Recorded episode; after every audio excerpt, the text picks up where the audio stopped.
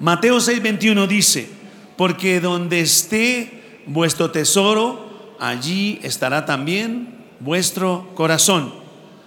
Yo titulé esta conferencia, ¿dónde está tu corazón? Pregúntale al que está a tu lado, ¿dónde está tu corazón? Dice la versión nueva traducción viviente, dice, donde esté tu tesoro, allí estará también los deseos de tu corazón. ¿Saben? Nuestro corazón es un tesoro. ¿Cuántos dicen amén? Y por eso dice, el hombre del buen tesoro del corazón saca lo bueno.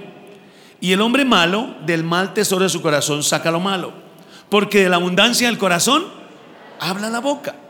Hoy ustedes y yo somos testigos de lo que está pasando en el mundo. Y estamos viendo una decadencia de la humanidad porque están sacando la ira que hay en su corazón. Están sacando el deseo de venganza. Están sacando el deseo de hacer lo malo. Pero lo triste es que yo me preguntaba, en estos tiempos que estamos viviendo, ¿qué pasa en el mundo? ¿Qué es lo que pasa en el mundo? ¿No te ha preguntado? ¿Cuántos se han preguntado eso? ¿Por qué tanta maldad?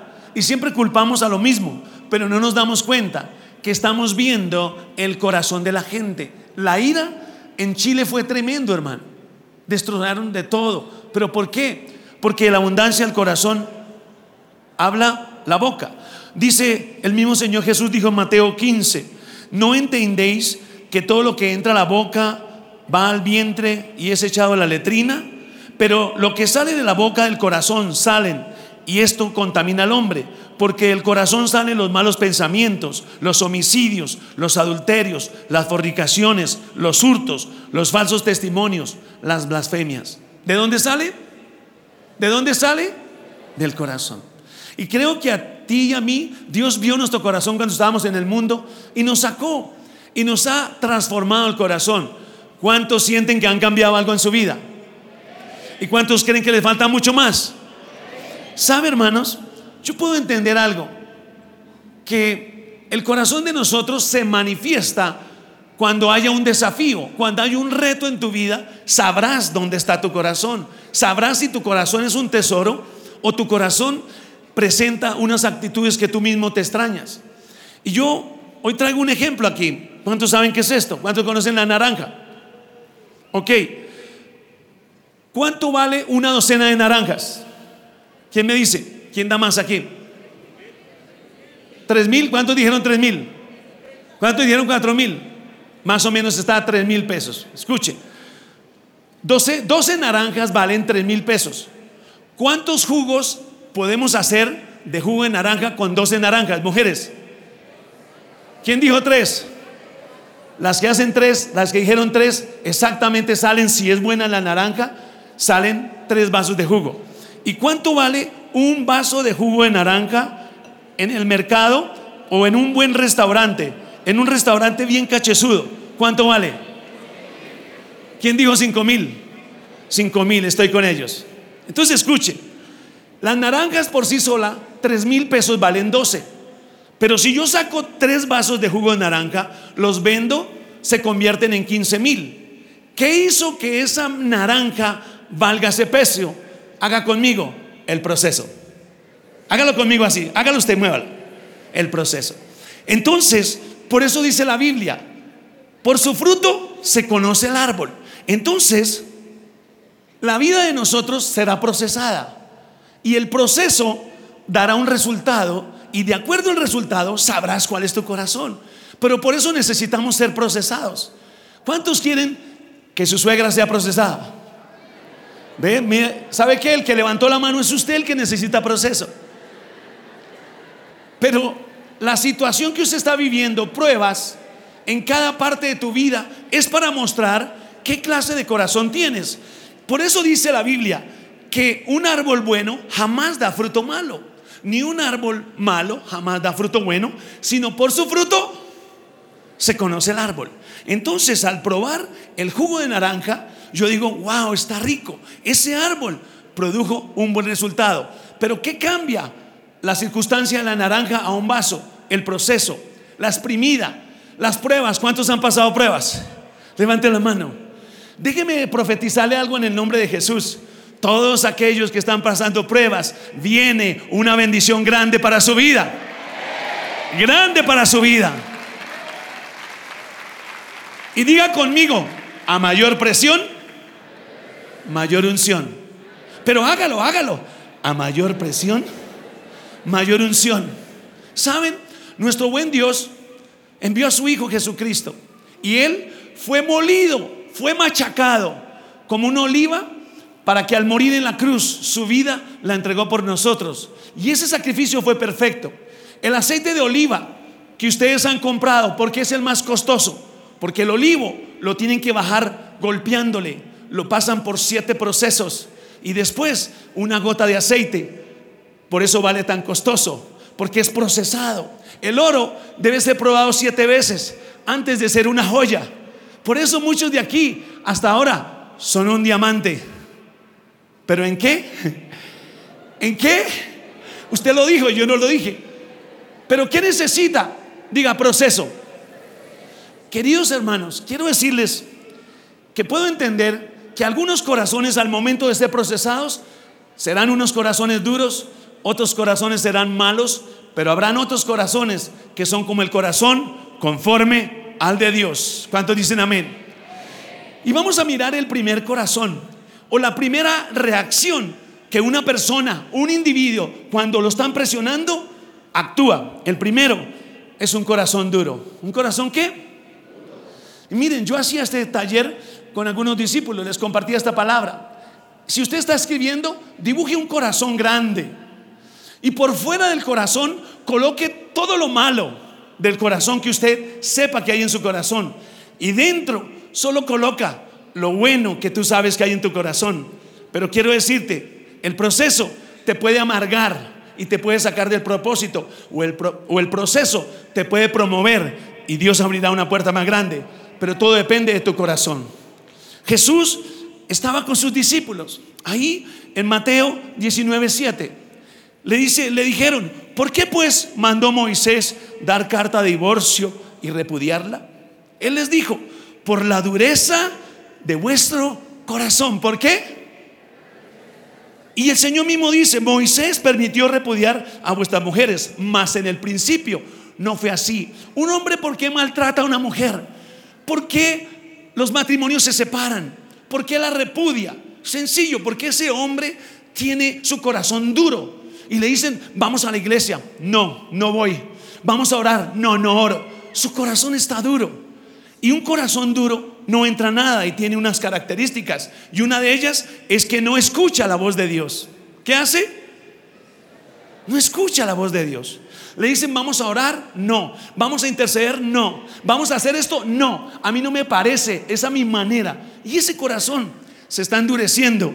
Y antes de la caída se vuelve orgulloso ese corazón y terco.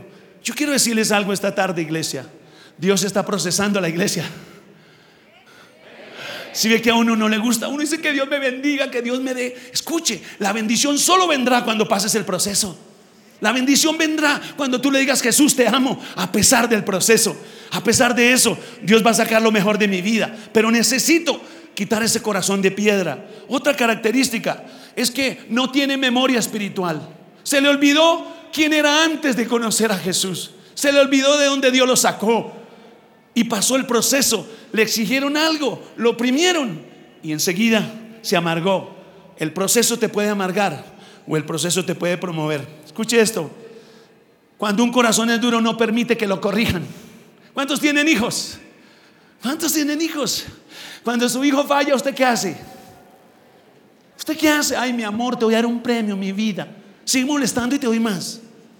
La mamá lo corrige. Y así como un padre corrige a sus hijos, Dios corrige a su iglesia. Porque quiere sacar lo mejor de ella. Quiere sacar lo mejor de ella. ¿Está aquí la iglesia? ¿Qué está pasando en tu corazón esta tarde? ¿Qué estás viviendo? ¿Por qué tu corazón se volvió tan duro que ya no te gusta que te exijan? Ya no te gusta que te presionen. ¿Sabe, hermanos? El primer líder que yo tenía le decía, hermano, exíjame, ayúdeme, lléveme a cumplir el propósito de Dios. Y si es necesario, jáleme las mechas. Por eso no tengo muchas. Pero le decía, no me deje volver al mundo. Si usted es mi líder, exíjame, ayúdeme, lléveme al propósito de Dios. Cuando me dijeron como pastor, el pastor dijo algunas palabras, le dije, sí, pastor, exíjame, corríjame, lléveme al propósito de Dios. Todo el mundo quedó así como raro. Cuando el pastor me sube a los 12, alguna palabra así, pastor, exíjame, corríjame, porque al momento que me corrijan, sabrán cómo es mi corazón. ¿Sí está entendiendo? Por eso un corazón duro no le gusta que le exijan, no le gusta que le corrigen. Pero déjeme decirte algo. Dice la Biblia, Proverbios 28, 14, bienaventurado el hombre que siempre teme a Dios, mas el que endurece su corazón caerá en el mal. Bienaventurado el hombre que siempre teme a Dios. ¿Cuántos temen a Dios? Un corazón duro ya no teme a Dios. Viene a la iglesia, no trae ni Biblia, no sabe ni a qué vino.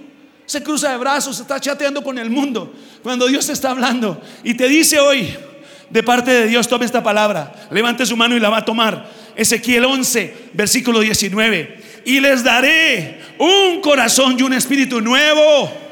Pondré dentro de ellos y quitaré el corazón de piedra y les daré un corazón de carne. ¿Cuánto lo quieren? Yo quiero eso para mí. Un corazón, si va a aplaudir, aplauda al Señor. Yo no quiero dar mal fruto, hermano.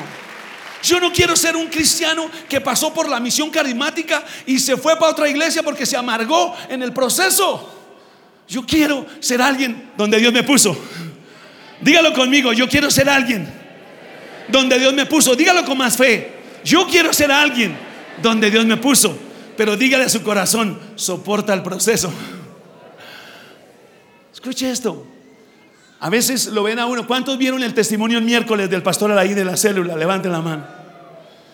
A veces lo ven a uno aquí y no se imaginan el proceso que ha tenido que pasar mi vida para poder predicar.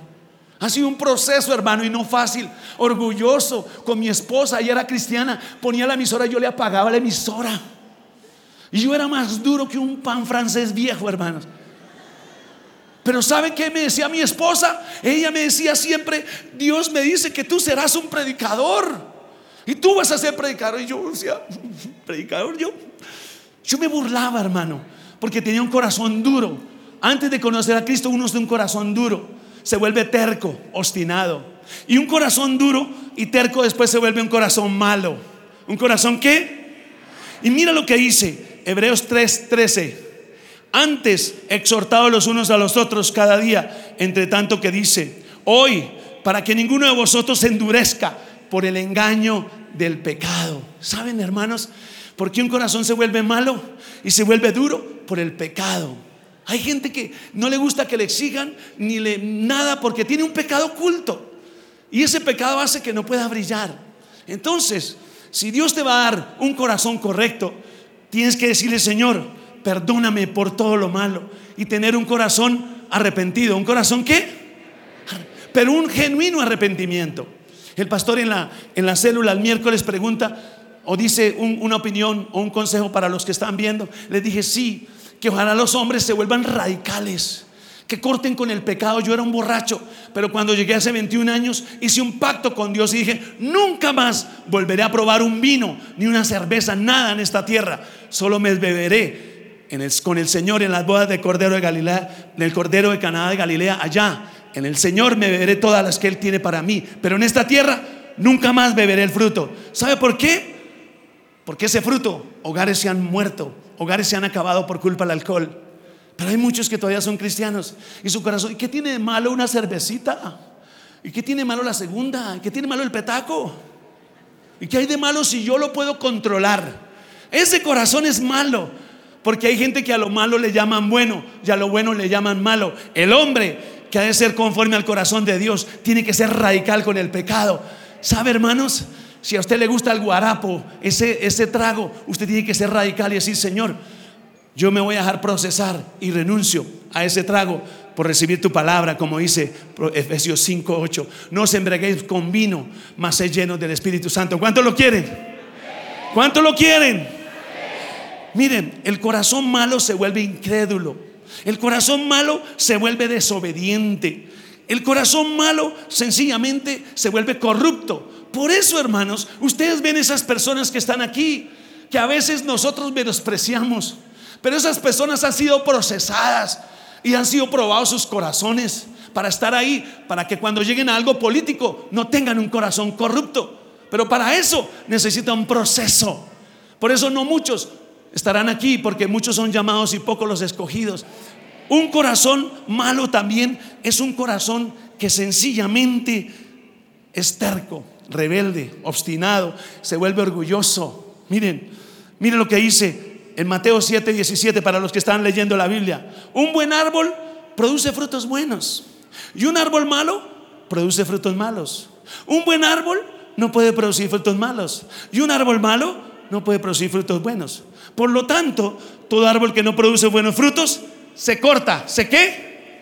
Y se arroja al fuego. Mire lo que dice. Así es de la misma manera que puedes identificar un árbol por su fruto. Escuche, puedes identificar a la gente por sus acciones. Mire lo tremendo. Nueva traducción viviente para que lo leo. Mateo 7, 17 al 20. Así como tú puedes ver que esta naranja es rica, así por las acciones tuyas sabrás qué clase de corazón tienes en el momento que haya presión de tu vida. Y mire, lo lindo es que Dios sabe cuál es nuestro corazón. ¿Cuántos quisieran tener un corazón conforme al corazón de Dios? Ese es el corazón que yo quiero, dígalo. No, pero me convencieron a mí, pero al Señor no. Yo, Alain, quiero un corazón conforme al corazón de Dios. Hechos, capítulo 13, versículo 21. Luego pidieron un rey y Dios les dio a Saúl, hijo de Cis, varón de la tribu de Benjamín. Por 40 años, quitado este, les levanté por rey a David de quien dijo también testimonio diciendo, he hallado a Alaín, hijo de, de Dios, varón conforme a mi corazón, quien hará todo lo que yo quiero. Escuche esto. Y he levantado, y coloque su nombre, dígalo, y he levantado que es conforme a mi corazón, quien hará todo lo que yo quiero. Eso me gusta. Yo ya no puedo hacer lo que quiero, hermanos. El proceso no me amargó, el proceso me llenó de fe y dije, si Dios me está probando, mayor será mi bendición. No importa. Dios tendrá algo para mí grande. Uno llora en esos momentos que a uno lo exprimen. La naranja llora cuando la están exprimiendo. Y usted cuando están exprimidos está llorando en la presencia de Dios. Pero ¿sabe qué está haciendo Dios, iglesia? Dios está formando un corazón conforme a Él para que hagas lo que Él quiere. Para que hagas lo que Él quiere. Entonces yo me pregunto en este tiempo de desafío, ¿será que escuchas la voz de Dios? ¿Serás que tú estás escuchando lo mismo que nosotros? ¿Por qué nuestras acciones son diferentes a las de otros? ¿Por qué? Porque Dios está probando tu corazón, iglesia. Y si tú le dices, Señor, está bien, ya no hago lo que yo quiero, ¿qué quieres que yo haga? Te lo digo, entre más te rindas a Él, más pronto llegas a tu bendición. Entre más te rindas a Él, más pronto llegas a tu bendición. Entre más te rindas a Él, más pronto llegas a tu bendición. ¿Qué te falta, iglesia? ¿Qué te falta? ¿Sabe? Un hombre conforme al corazón de Dios ama la presencia de Dios. Es esa persona que cuando suena la alabanza levanta las manos y está adorando a Dios. Le, llaman y dice, no, no me moleste ahorita que estoy amando a Dios. Llega la alabanza. ¿Sabe? David era un joven que sabía tocar. Eso dice la Biblia. Ahí en 1 Samuel 16, 18. David sabía tocar. ¿Cuántos aquí saben tocar? Dice el niño piano.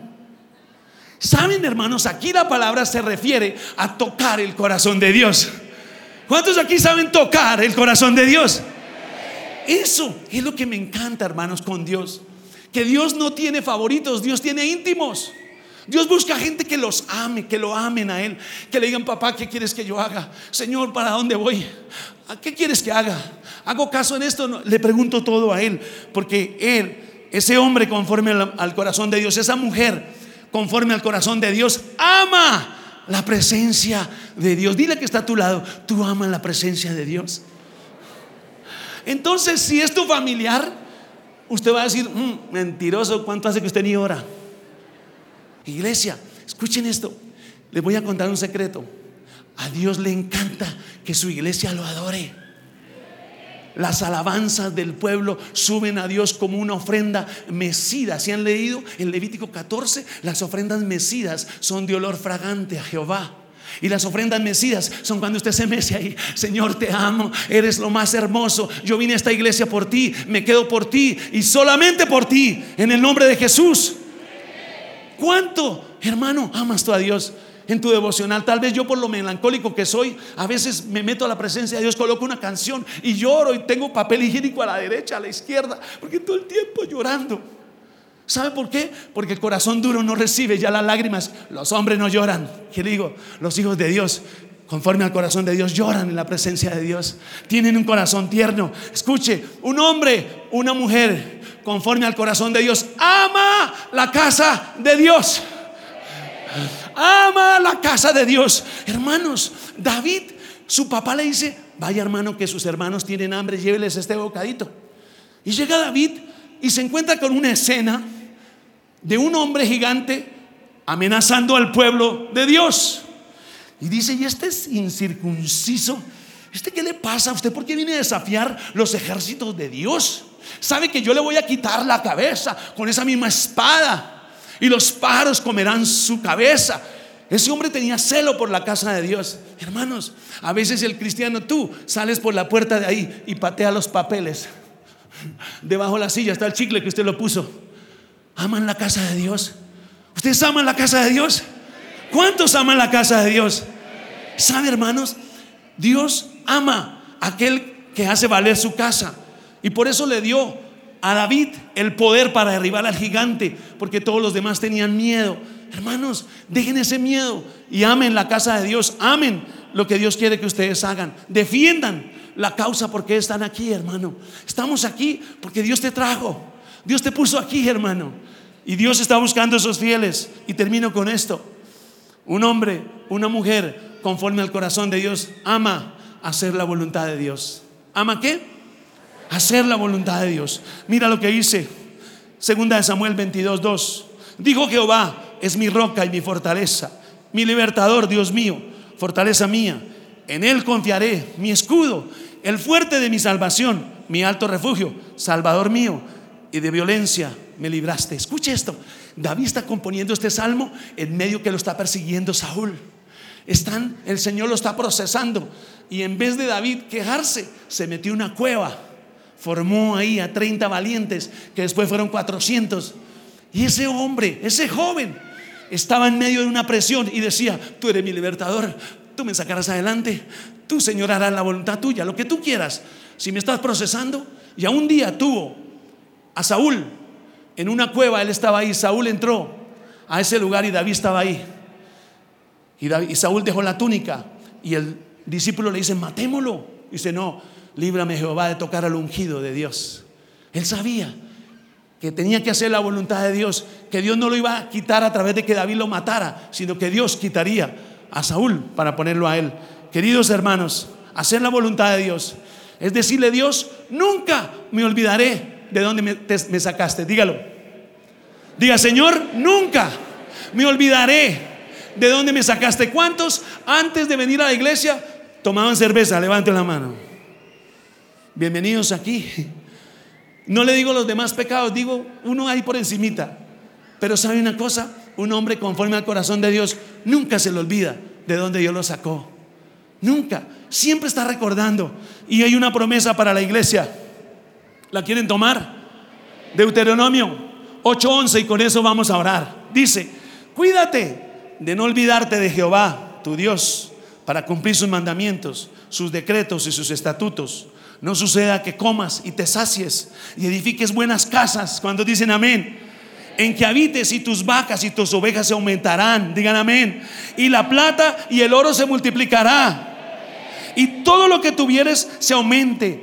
Y dice, y se enorgullezca tu corazón y te olvides de Jehová tu Dios, que te sacó de la tierra de Egipto, de casa de servidumbre. ¿Sabe una cosa? Esta fue la promesa que Dios me dio cuando yo me casé por la iglesia con mi esposa. Ese día me dijo el Señor, Alain, vas a entrar en la abundancia, pero nunca te olvides de mí. Y yo tenía todos los procesos de embargo de un apartamento. No le cuento toda la historia, sino aquí nos podemos llorar juntos. Pero sabe, en esos procesos me arrodillaba, papito, te amo sin carro, sin el apartamento. Ese discípulo que se fue también te amo sin él. Porque mi líder no murió por mí, se fue mi líder. No, él no murió por mí, pero te amo a ti. Pero hay muchos que, mi líder, es que mi líder no me llama, es que no me quieren. No, hermanos, usted se arrodilla, Señor, ¿qué quieres de mí? ¿Cuál es tu voluntad? ¿A dónde me quieres llevar? Yo te pregunto, ¿cuántos están dispuestos a hacer la voluntad de Dios? Recuerda esto, nunca te olvides de dónde te sacó Él. ¿Quién eras tú hace un año por esta época, dos años, hace diez años? ¿Cuántos llevan 20 años en la iglesia? ¿Se acuerda quién era usted? Tal vez era como ese David, escondido detrás de las ovejas y Dios lo sacó. Dios quiere darte una victoria a ti, hermano. Dios quiere darte triunfos. Y Dios va a darle triunfos a todos los que estén pasando pruebas. Tómela. Dios va a darle finanzas. Va a haber una multiplicación de aquí a diciembre financiera. Va a haber crecimiento ministerial. Vas a tener tu casa. Vas a tener tu carro. Gloria a Dios por los que dicen amén. Porque ellos lo creen a la palabra. Créalo. Y aplauda al Señor con todo su corazón. Su marido volverá a la casa. Sus hijos no se perderán. Viene lo mejor para tu vida. Ya pasó, ya pasó el invierno, hermano. El proceso no te va a amargar, el proceso te va a promover y vas a recibir las bendiciones más grandes. A alguien aquí perdió el empleo, te quiero decir, hay un empleo nuevo dentro de 10 días que te van a llamar y te van a dar un nuevo lugar. Pero no te amargues en el proceso. Sencillamente déjate exprimir. ¿Y cuántos aquí hoy quieren adorar a Dios? Que se coloquen en pie, vamos a orar.